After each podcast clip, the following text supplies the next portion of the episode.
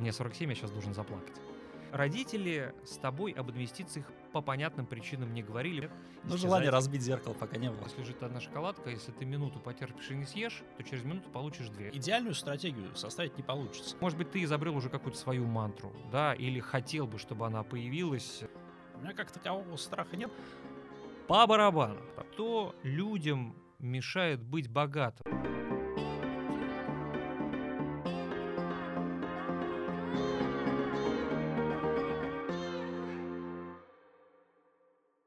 И снова всем привет, это книжный подкаст «Инвесторы», меня зовут Сергей Краснов, и напомню, чем мы здесь занимаемся. Я с опытными инвесторами, которые приходят в мою студию, э, обсуждаем и проверяем, что написано в книгах, которые считаются популярными и полезными э, для инвесторов прежде всего, и насколько это до сих пор актуально в наше интересное, постоянно меняющееся время. Поэтому Советую вам подписаться, чтобы не пропустить э, разбор всех топовых книг, которые мы для вас собрали и подобрали, и поэтому они находятся в нашей подборке. Итак, сегодня в моей студии э, Иван Шлыгин. Иван, приветствую тебя. Приветствую, Сергей. Буквально пару слов о себе, как давно инвестируешь, э, насколько успешно. А, ну, я на рынок пришел э, в 2006 году э, в качестве финансового журналиста. Э, как раз по, бирже писал обзоры по ут, утренние, дневные, вечерние. Ну, и сам начал инвестировать где-то в 2008-2010 годах. Первые шаги делал. Втянулся, в общем. Ну да, и постепенно все это разрасталось. Ну, в итоге я сейчас э, журналист, главный редактор э, инвестиционного портала Фомак.ру, такое инвестиционное медиа, и мы постоянно занимаемся инвестиционными историями. То есть это достаточно интересно. Интересно и продуктивно, я надеюсь, да? Безусловно. А, и сегодня мы будем не менее интересную книгу разбирать. А, это господин Киосаки и его книга «Богатый папа, бедный папа». Кто не знает э, про эту книгу, знают про нее практически все. Мне кажется, там 99,9%. Выйди на улицу, спроси, а, и тебе скажут, что понимают, о чем идет речь. Вань, в твоем окружении, вот как много людей знают эту книгу «Ночью разбуди», они скажут, ну это Киосаки, богатый папа, бедный папа, дай поспать, пожалуйста. Ну, все, кто в теме, кто в финансах, в инвестициях, кто, у кого работа с этим связана, интересы, они, безусловно, эту книгу знают. Те, кто из других сфер, они точно не слышали. Ну, или слышали, но не очень знают, о чем эта книга, потому что именно слуху автора «Богатый папа, бедный папа», э, еще раз напомню, это инвестор и предприниматель, и не так давно, по нынешним меркам, казалось бы, выпустил он свой бестселлер, 97 год, но я говорю не так давно и понимаю, что прошло четверть века, а это уже много. 97 год как-никак. А, и вот нам а, очень интересно, до сих пор ли работают советы, которые Киосаки написал в этой книге. Кстати, а, всю подборку книг, которую мы считаем полезной для вас и для всех остальных инвесторов, вы можете найти в описании к нашему выпуску. Переходите, выбирайте и читайте, чтобы лучше инвестировать прежде всего. В общем, кликайте по важным ссылкам. Если кратко, если говорить про книгу э, Киосаки, то э, книга эта про автора, вернее, про то, как на него повлияли два отца. Значит, один отец был бедный, и по иронии судьбы это был родной отец Киосаки, вот, а второй э, папа был богатым. Вы спросите, а что это за второй папа? А это папа его друга. И вот э, у этих двух отцов были разные э, взгляды как на жизнь в целом, так и на финансирование и, в общем, на инвестирование тоже. Э, Вань, э, осмелюсь предположить, что история это не очень похожа на то, что было в жизни у тебя. Да? Вот как твои родители повлияли на твое э, увлечение финансами и инвестициями? Все-таки они что-то заложили в тебя, успели это сделать или нет, ты все познавал сам? Э, ну, тут косвенное влияние, конечно, было, но э, абсолютно не так, как в книге, естественно, это произошло.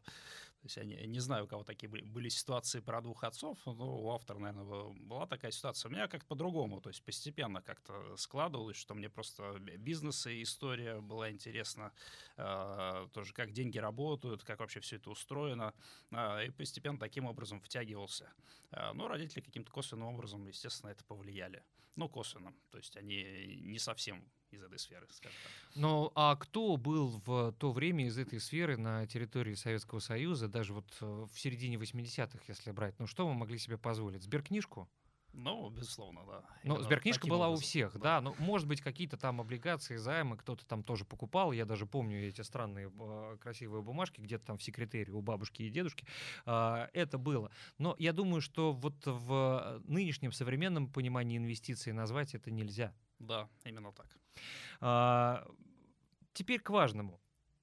А, родители с тобой об инвестициях по понятным причинам не говорили, потому что даже слова такого, как инвестиции, не было в то время в советское. Вот как ты считаешь, сейчас с детьми об инвестициях насколько важно говорить и когда нужно начинать? А, Ну, я считаю, прям с самого начала надо пытаться каким-то образом разговаривать. Нужно э, просто смотреть на ребенка, как он воспринимает эту информацию. То есть э, тут э, задача доходчиво, понятно для ребенка, и в то же время интересно какие-то вещи рассказывать и не превращать это в лекцию. ну, то есть смотреть на обратную связь, скажем так. Но прям с самого начала нужно прям какие-то базовые понятия постепенно объяснять, рассказывать. Ну, то есть, э, Сашенька, вот перед тобой сейчас лежит одна шоколадка. Если ты минуту потерпишь и не съешь, то через минуту получишь две. Если съешь сейчас, то у тебя будет только одна шоколадка. И смотреть, как реагирует ребенок, да? Ну, какие-то эксперименты можно смотреть. Ну, то есть э, смотреть, как э, деньги, э, что ребенок как воспринимает деньги, что это такое вообще. А, Что такое инвести... Ну, к инвестициям постепенно подходить, то есть через какие-то э, смежные понятия. То есть, э, ну, видит банк, там, например, карточка. То есть сначала через такие вещи, а потом уже к инвестициям потихоньку, полегоньку. Ну, вот э, в своей книге «Богатый папа, бедный папа» Киосаки пишет про некую мантру, да, про некий замкнутый круг, который не дает э, вырваться из спирали, как он это называет, крысиных бегов. Там, бег по кругу можно называть как угодно. То есть ты, вот, э, начиная с детства, то ходи в детский сад, потом ходи в школу, учись хорошо, найди себе хорошую работу. И, в принципе, на этом мантра обрывается, потому что ты таким образом попадаешь в эту вот спираль, из которой выбраться уже не можешь. Это воронка. Совет — это, понятное дело, устаревший, а, из прошлого, на идеях, устоях, в том числе и наших с тобой родителей, а, устроен. А вот э, скажи, пожалуйста, может быть, ты изобрел уже какую-то свою мантру, да, или хотел бы, чтобы она появилась, э, чтобы этой мантры придерживались твои дети? Вряд ли ты будешь придерживаться том, о чем а, нас предостерегает от чего Киосаки. Ну, на самом деле, Киосаки во многом прав, и у него там много советов. То есть у него э, как раз вот э, крысиные бега, и он э, рассуждает о том, как из, этих, э, из этой ситуации выбраться. И он свою биографию в пример приводит, потому что он тоже наемным со- сотрудником какое-то время был и в разных компаниях работал, и постепенно он как бы от этого отходил. Я считаю, что те вопросы, которые он поднял, они справедливы, и, безусловно, это очень сложная проблема, потому что многие да, буквально практически каждый встречный на улице, скорее всего, а, понимает, что ему, чтобы закрывать свои счета, ему нужно ходить на работу, получать зарплату, а, получил зарплату, расплатился по счетам, покрыл свои потребности, зарплаты не осталось, опять пошел на работу. Отдал дол- долги, а остальные подождут. Да, и, естественно, каждый хочет э, из этого выбраться. А выбраться сложно, потому что нужно, как Киосаки это определяет, финансовый интеллект свой развивать всякими разными способами. Он там приводит различные э, направления, как это можно делать, упражнения. Нужно для себя решить вообще, стоит он, э, будет он решать эту проблему, выходить из матрицы, скажем так. Ну, то есть можно это матрицей назвать некой. Ну, или воронку, да, вы как-то из нее выбраться. Там какая у него для этого стратегия должна быть у человека? Ну да, и как раз инвестиции это один и- из способов э, хотя бы немножко попытаться отодвинуться как бы от воронки. Не совсем из нее выбраться. Выбраться совсем, я думаю, вообще очень сложно. Это правда. Поделись своим личным опытом. Вот ли- личный пример у тебя какой? Как ты а, из этой мантры выходил? А я из Ведь неё- не, не секрет же, ведь что ты в ней находился в парадигме этой мантры, да? Ты хорошо учился, а, действительно и пытался найти себе хорошую работу, по крайней мере, первое время. А потом что-то у тебя в голове щелкнуло. Что щелкнуло? Как ты вообще выбирался-то? А, ну, я до сих пор, на самом деле, выбираюсь. Я не до конца из нее выбрался. То есть я не могу сказать, что мне не нужно ходить на работу, получать зарплату, что я от зарплаты никак не завишу. То есть я такого сказать не могу. А, но в то же время какие-то как-то разнообразить, то есть и с помощью инвестирования, различных стратегий инвестиционных а, пытаюсь каким-то образом себе дополнительные денежные потоки организовать. Я знаешь сейчас о чем подумал? Что если вдруг все а, поймут, как нужно правильно выбираться из этой воронки, и из нее выберутся, и мне нужно будет ходить на работу и получать зарплату, что будет с этим миром? Никто не работает, и все получают дивиденды от того, что они очень удачно инвестировали в свое время. будет. Да, это утопия, так, конечно, не будет никогда. Но а, вот э, на какую деталь в этой книге мне тоже хотелось бы обратить внимание, развивая тему мантры. А, некий квадрант денежного потока, а, то есть это работа по найму, то, что там происходит у большинства, да, потом самозанятый, это отдельная а, категория, потом ты бизнесмен, а потом ты инвестор. Вот а, как ты считаешь, Вань, а, пройти этот путь самому можно, минуя какие-то пункты, или на каждой станции нужно какое-то время погостить и посидеть? Вот можно ли перепрыгнуть так называемый там прыжок лягушки, либо фрог совершить, и там не быть самозанятым, а сразу стать бизнесменом, там, или там не быть бизнесменом, а сразу стать инвестором? А мне кажется, можно экспериментировать, то есть по-разному подходить, пытаться там что-то перепрыгивать э, или как бы все шаги попробовать. То есть тут, я думаю, какого-то прям э, жесткой, э, жесткого пути нет. То есть тут есть богатое поле для экспериментов. Ну и рисков тоже. Э, тогда другой вопрос. А где набираться этому опыту? На собственном опыте или смотреть на то, как набивает шишки кто-то другой, или, может быть, поучиться чему-то, где, как? Ну, то есть тут, да, тоже два пути как раз. Либо самому набивать шишки, э, либо читать книжки, поговорить с людьми, которые этот путь прошли, и посмотреть, что тут полезного можно для себя почерпнуть. Я добавлю, что э, можно, например, э, скачать приложение брокера, с его помощью получится не только инвестировать, но и учиться. Вот это очень удобно, поэтому мы вот с Иваном рекомендуем. А как начиналась твоя карьера инвестора? Напомни, пожалуйста, ты учился этому специально где-то или ты самоучка все-таки? А, я, ну, то есть у меня началось с того, что я стал финансовым биржевым журналистом достаточно случайно, то есть так просто совпадение. Как это обычно и бывает в жизни. Все самое важное происходит случайно. Ну, и мне на работе э, ставили задачи. То есть, например, э, за месяц разбери, что такое индекс РТС, например. Что это вообще такое за зверь такой. Э, потом, от чего зависит как бы его движение. То есть, сам разбирайся. Вот, вот у тебя такая задача, вот узнавай, читай. Многие говорят, что вот инвестирование связано с психологией. Я сейчас вот ты сказал, что тебе на работе поставили задачу за месяц разобраться с индексом РТС. Многие шутят, что когда им говорят, что перед тобой стоит задача, у тебя на ее решение есть месяц, человек чаще всего слышит, что у него есть месяц на отдых и один день на подготовку. Вот ты этот месяц действительно разбирался с индексом РТС, а потом, как любой а, студент, за ночь разобрался? Или действительно каждый день уделял этому какое-то время? А приходилось каждый день уделять, потому что каждый день нужно было писать три обзора по рынку. И нужно было понимать, э, о чем же, собственно, я пишу. В противном случае ты не получишь зарплату. И это тебя еще сильнее затягивало в эту воронку, о которой мы говорим, в эту мантру, да? Конечно. Слушай, какая интересная психология. Еще одна цитата из книги Киосаки. «Больше шансов стать богатым, если вы начали в 20, а не в 30 лет». Мне 47, я сейчас должен заплакать.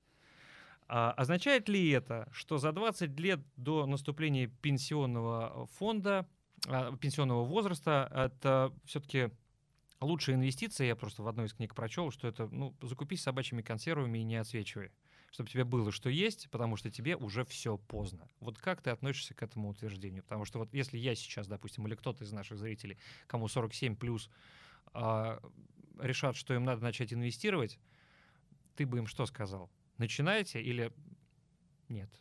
А, ну, вот сам Роберт Киосаки э, рассказывает, что он не рекомендует за собой повторять, но он приводит достаточно рисковые стратегии, ну и подчеркивает, что лучше за ним это не, не повторять, но в, в любом случае, в любом случае, э, если с учетом рисков действовать, как он сам написал, то таким образом можно начинать практически в любом возрасте, потому что там совсем небольшой промежуток времени требуется для того, чтобы улучшить свое благосостояние. И подожди, чем старше э, человеку, э, человек, который решил инвестировать, тем сильнее он будет склоняться к стратегии спекулянта, потому что иначе он очень быстро не заработает.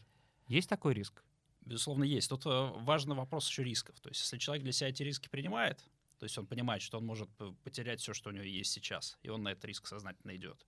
А, и в то же время он проанализировал ситуацию, то есть он не на кого-то положился, а сам проанализировал и понимает, на чем он конкретно может заработать в данный момент. Он все это учел, а, и тогда он получает шанс, естественно, достаточно много заработать. Если он все просчитал, все учел, согласен со всеми рисками. Но это, естественно, большей части аудитории не подойдет, потому что это действительно нужно разобраться с темой, то есть не полагаться на дядю, который сказал, вот идите покупайте и получите вот такую доходность. Слушай, а, Вань, а что ты можешь сказать по поводу дивидендных акций? Ну вот если мне не 20, не 30, да, вот может быть это хорошая стратегия? А, дивидендные акции, ну, у нас год сейчас волшебный, то есть много разного происходило, и из-за «Газпрома» многие переживали и переживают. А, в то же время дивидендная стратегия, она удобна тем, что если сформировать какую-то корзину, то есть не на одного эмитента все ставить, а действительно пул эмитентов, какой-то список, а, тогда есть больше вероятность повышается. Вероятность повышается того, что именно дивидендные выплаты будут и что это полезно. Но тут э, стоит еще помнить, что есть облигации. У облигаций рисков меньше, чаще, э, ну, так складывается этот год, на самом деле. Не в принципе их меньше, потому что облигации тоже есть риски, об этом не стоит забывать. Э, в то же время там доходность, она часто сопоставима с дивидендами, можно сравнивать. Вот, э, кстати, для наших э, подписчиков хочу сказать, что найти дивидендные акции э, очень легко, потому что в приложении брокера ценные бумаги можно легко, собственно, фильтровать по нужным параметрам, в том числе и по дивидендам, поэтому имейте в виду, это очень удобный инструмент. А по поводу книги Киосаки несколько выделил себе цитат, которых с тобой хочу разобрать. На чем-то мы уже остановились, но хотелось бы немножко копнуть глубже. Итак, бедный папа думал, что каждому человеку нужно соблюдать именно традиционный цикл жизни, к вопросу о мантре, да, отучиться, а потом получить хорошую работу и уже, возможно, там откладывать какие-то деньги. Богатый папа считал, что работать надо ради опыта, а не ради денег. А, что можно и нужно работать прежде всего на себя, и потом это каким-то образом принесет какие-то дивиденды. Тебе, а, я, кажется, догадываюсь, какая точка зрения близка, но тебе не кажется, что истина где-то посередине? Ну да, она посередине, но и жизнь как бы не, позволит полностью встать на, на одну из сторон, скажем так. А как э, думают э, успешные инвесторы из твоего окружения сейчас? Вот э, какой у них опыт, какое у них мировоззрение? Они в чью сторону больше склоняются? Богатого папы или бедного папы от Киосаки? Естественно, получается, что у богатого папы, потому что вот действительно богатые люди, они как раз очень похожи на богатого папу. Вот встречал э, их в жизни, общался с ними, и они прям по этой парадигме и идут. Хотя они тоже получали образование, то есть от образования не отказывались, но в то же время они нестандартные шаги делали, которые позволили им выйти из воронки. А как часто ты подходишь к зеркалу и видишь там отражение бедного папы? Частенько такое тоже бывает. Случается, да? И ты себя Конечно. в этот момент ругаешь или понимаешь, что это необходимый этап эволюции, прежде всего, тебя как Ну, это необходимо. То есть ты спокойно к этому относишься, да? Нет никакой паники, когда ты подходишь и говоришь, блин, я сегодня утром проснулся во вторник, опять я бедный папа, что же делать? начинаешь себя каленым железом, там, цепями какими-то обвешивать, нет? Ну, желание разбить зеркало пока не было. И это хорошо, и это важно. А скажи, пожалуйста, а как ты думаешь, а что людям мешает быть богатым, ну, то есть инвестировать э, в любом случае, потому что у Киосаки есть описание, он видит причины в этом, их две. Это для меня это странно, страх обсуж... А, осуждения общества а, и жадность человеческая. Я вот, допустим, не могу э, согласиться, потому что по моим наблюдениям, мы сейчас живем в таком мире, когда а, мнение общества вообще никого практически не волнует. Ну, просто всем по барабану, потому что даже если вдруг что-то происходит и там выстреливают во всех мессенджерах, телеграммах, начинают писать желтые издания о тебе о том и выкладывают даже какое-то видео, мы живем в таком мире, когда через два месяца про это уже никто не помнит бояться вообще, в принципе, перестали люди о том, что кто про них скажет. Так причем здесь вот этот совет Киосаки, получается, больше не работает? Это... А, у него есть еще любопытный персонаж, это цыпленок Цыпа, которого он в определенных там, главах очень часто упоминает. А, и, по сути, этот цыпленок Цыпа, он а, и, и мешает. То есть, ну, психология цыпленка Цыпа, он сказал, что в каждом человеке он есть. А, она мешает. Цыпленок Цыпа, это понятно, что это страх, страх именно, ну и страх везде, как бы вот когда финансовую информацию, инвестиционную, то есть самая востребованная информация о том, что все упало, все пропало, или когда все упадет, пропадет, и какими там способами это произойдет. И кто лучше всего этого предсказал. То есть эта информация больше всего востребована, чаще всего обсуждается, а, а в то же время инвестиции, они связаны не э, со страхом, а с анализом. То есть нужно посчитать, просчитать, то есть достать отчетность, посмотреть, э, узнать, что за люди в компании работают, на чем они зарабатывают деньги. То есть здесь вообще эмоций, по сути, никаких нет. А, ну, ну, нужно эмоции отодвинуть в сторону и действительно взять э, табличку, какую-нибудь все расписать, посмотреть, а, и потом уже на основании этого принимать решение.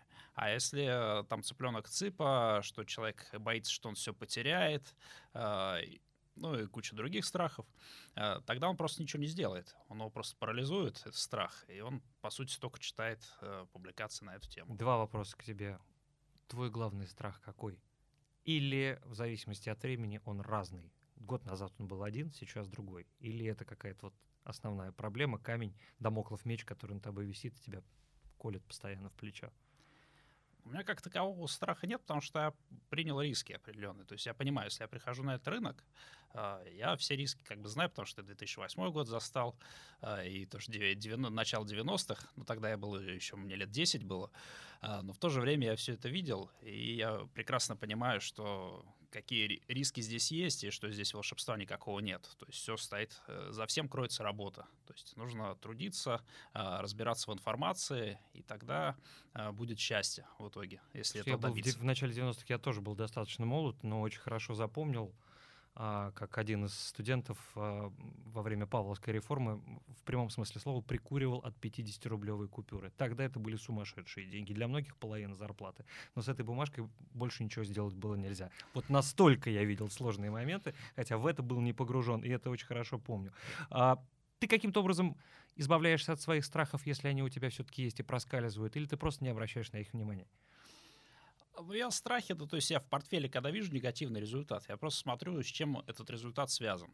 То есть э, какие же мои шаги привели к тому, что я увидел негативный результат. И эти разбираю риски, с какими я столкнулся. И, ну, то есть это работа над ошибками. Обычная работа над ошибками. Если эту работу не, приводи, не проводить, то нельзя пойти дальше будет. И в то же время Киосаки сам пишет, что с негативными результатами инвестирования сталкивались все, кто занимался инвестированием. Не бывает супер успешных людей, у которых всегда был успех, э, которым всегда во всем везло. Ну, ну это и, и в спорте примерно то же самое, да, любая сильная команда рано или поздно проиграет, и иногда могут попасть тоже в воронку неудач. Что еще пишет Киосаки, я обратил внимание? Он советует честно оценить свое финансовое состояние. Какой доход можно ожидать сейчас, в будущем, какие постоянные расходы под силу, и на твой взгляд, вот ты говоришь, надо сесть, расписать все на листочке. Как можно предусмотреть все входящие риски? Мы много говорим э, про 2022 год, который предусмотреть никто не мог. Ты не можешь предусмотреть, что у тебя будет со здоровьем через год. Ты не можешь предугадать, может быть, ты влюбишься, э, заведешь семью, у тебя появится сразу трое детей. Ты же не сможешь посчитать и просчитать эти риски и эти доходы и расходы, которые у тебя будут. Как правильно составить стратегию тогда? Ну, прямо идеальную стратегию составить не получится. Просто нужно к этому стремиться и пытаться как-то это описать, как-то в этом направлении просто думать э, и пытаться достичь этой цели. Ну, как для самурая важен путь. А, да, цели ну. нет, есть только путь. Хотя вот у самурая от инвестирования цель все-таки есть. Ну, цель есть, да, просто ее невозможно достичь до конца. Ну, то есть полностью все учесть, все расписать, потому что мы не знаем э, всего сценария угу. А, а ты ведешь как-то бюджет? Э, ты насколько ты дисциплинированный человек, чтобы садиться и все вот это вот расписывать, сколько пришло, сколько ушло? У тебя хватает на это? Честно говоря, нет. Почему? И, то есть, получается, что Киосаки зря об этом пишет. Мы, мы видим, что перед нами сидит успешный инвестор, который не ведет бюджет. Ты не боишься, что рано или поздно тебе это пролетит? Ну, отчасти помогают сейчас современные приложения тех же банков. То есть можно зайти, посмотреть, сколько пришло, сколько ушло. Угу. То есть самому уже можно не расписывать, не блокнотик это не вести. А, и в то же время брокеры тоже помогают тем, что можно зайти буквально к себе в портфель и тоже посмотреть, сколько денег когда пришло, какая доходность. То есть отчасти э, финансовые посредники помогли нам, можно не писать. Угу. А, технологии прежде всего и вот это big data наша да. любимая. Скажи, пожалуйста, вот многие, вообще человеку свойственно идти по пути наименьшего сопротивления. Многие считают себя инвесторами просто а, приобретя квартиру в Москве или некую жилплощадь, неважно в каком количестве. Вот на твой взгляд, это пассив или актив? Если мы говорим, просто есть такое понятие инвестиционная квартира, и одно время была очень популярна стратегия инвестиционных э, однушек, которые у метро покупались. И некоторые люди, я даже знаю, там, не знаю имени, но есть человек такой легендарный, который на дивиденды от Сургута каждый раз, когда получал эти дивиденды, покупал однушку у метро. И у него получается, что это инвестиционная недвижимость, потому что он ее каждый раз сдавал в аренду. И на это и так как у него было много таких однушек, то у него формировался какой-то доход с этого. И это инвестиция. Если человек покупает квартиру и сам в ней живет, а, то тут уже э, сложно как назвать это инвестицией, потому что тут нет э, как такового инвестиционного дохода. Ну, это некая база. А, Вань, скажи, пожалуйста, а для своего ребенка ты все-таки богатый папа или бедный папа для своего ребенка? Тут сложно сказать, на самом деле. Тут, наверное, э, скорее это нужно посмотреть со стороны. Безусловно, я пытаюсь э, до своей дочери э, какие-то моменты разъяснить, объяснить, как что работает, э, и пытаюсь быть э, богатым папой. Слушай, я тебе подарю схему. Вот, допустим, дочь у тебя, ну, что-то просит. Говорит, папа, я хочу вот это. Ну, неважно что, да, какой-то там товар или какую-то услугу. И ты говоришь, за месяц разберешься, что такое индекс РТС? Получишь. Не хочешь ее провести по тому же пути, по которому прошел ты? Но у меня ребенок э, одно время, когда ей было лет 10, э, она играла в сотрудника э, одного из банков. То есть она сходила в банк, ну, вместе со мной, посмотрела, как все это работает, ее заинтересовало. Прихожу вечером, она играет сотрудника банка. То есть она прям собрала буклетики из банка, и давай меня по, по буклетикам, вот там кредит, то, все там. Где оформляли туда и приходите, да? Вот это все. Полностью ролевая игра. Вань, спасибо тебе большое за то, что помог сегодня разобрать книгу, которую мы рассматривали. Это Роберт Киосаки «Богатый папа, бедный папа». Естественно, ее нужно читать. Да, у нас Конечно, такой же вердикт. Без этого вы никогда не будете грамотным инвестором. А, естественно, решать только вам но э, надеюсь, что вам будет достаточно слов э, нашего сегодняшнего эксперта. Напомню, что Иван Шлыгин был у меня в студии. Меня зовут Сергей Краснов. Так что читайте книгу «Богатый папа, бедный папа». А еще больше книг ждет вас э, в наших следующих выпусках, поэтому не забудьте подписаться, это вам пригодится. И, конечно, оставляйте комментарии к этому выпуску и к следующему, к предыдущим, в конце концов, тоже. Вообще, в общем, ко всем выпускам э, комментируйте, если вам есть что сказать. И самое главное, еще раз повторю, что по ссылке в описании а, вас ждет еще подборка книг о финансах, об инвестициях. Переходите, чтобы изучить все. И надеемся, это вам очень поможет. Всего доброго. Вань, спасибо. Да, спасибо большое.